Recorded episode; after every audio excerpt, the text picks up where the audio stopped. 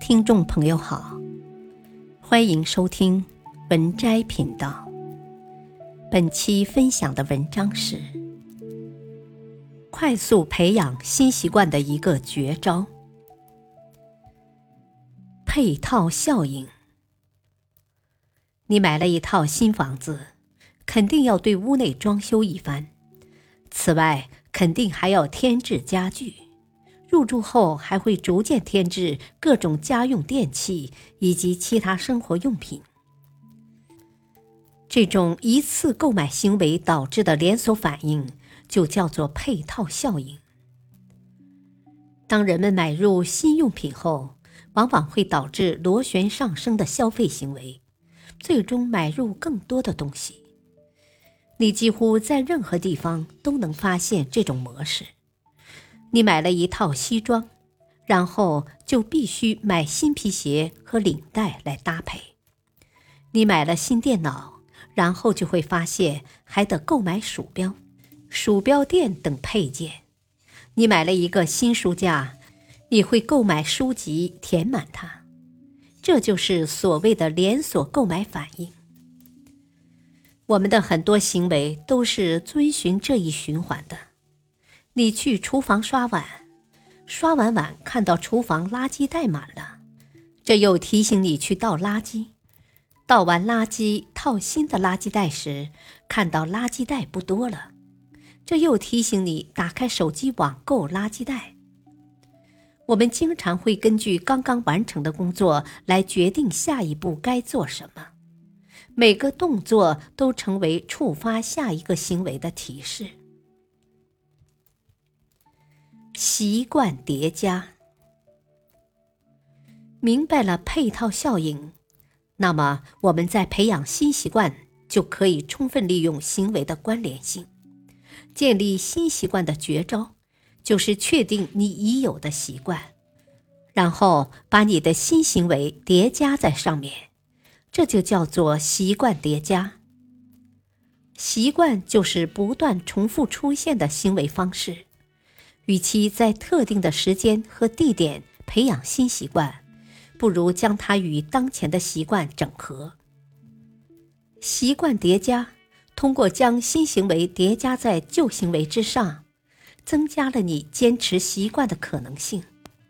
这里面的关键是把你想要的行为和你每天已经在做的事情关联起来。举个例子，很多人都想拥有健身的习惯。但苦于自己工作生活太繁忙，抽不出时间。但如果能正确利用习惯叠加的方法，是可以解决的。不管工作多么繁忙，每日一定会有上下班通勤时间。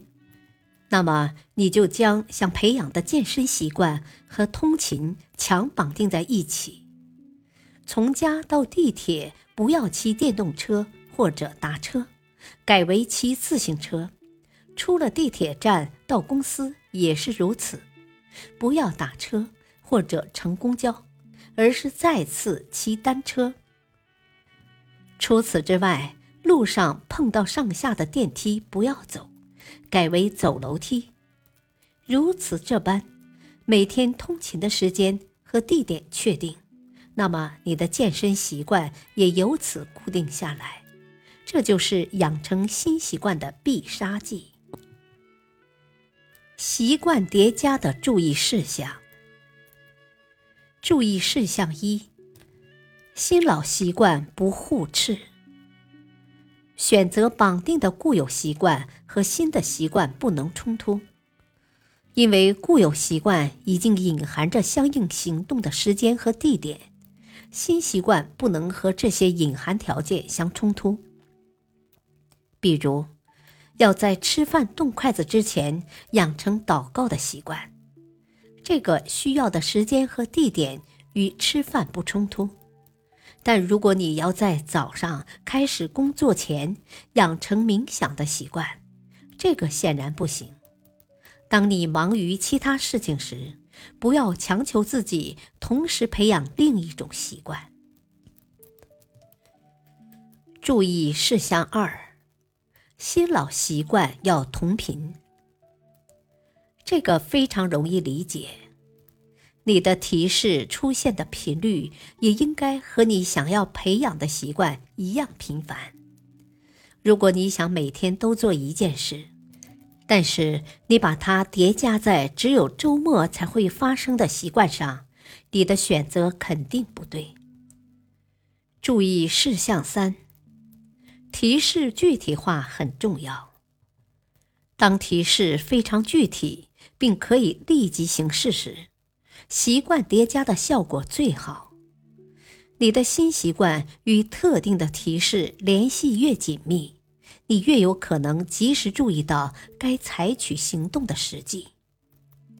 比如，你想养成午休时做十个俯卧撑的习惯，乍一听，这还算合理，实际执行中却困难重重，因为你不知道自己是午饭前还是午饭后去做俯卧撑。但如果你改成上午下班离开座位时，在办公室边上做十个俯卧撑，这下你该如何执行就清楚了。提示具体化很重要。习惯叠加是为你的习惯创造鲜明的提示，并为何时何地采取行动设计清晰计划的最高效、最实用的方法。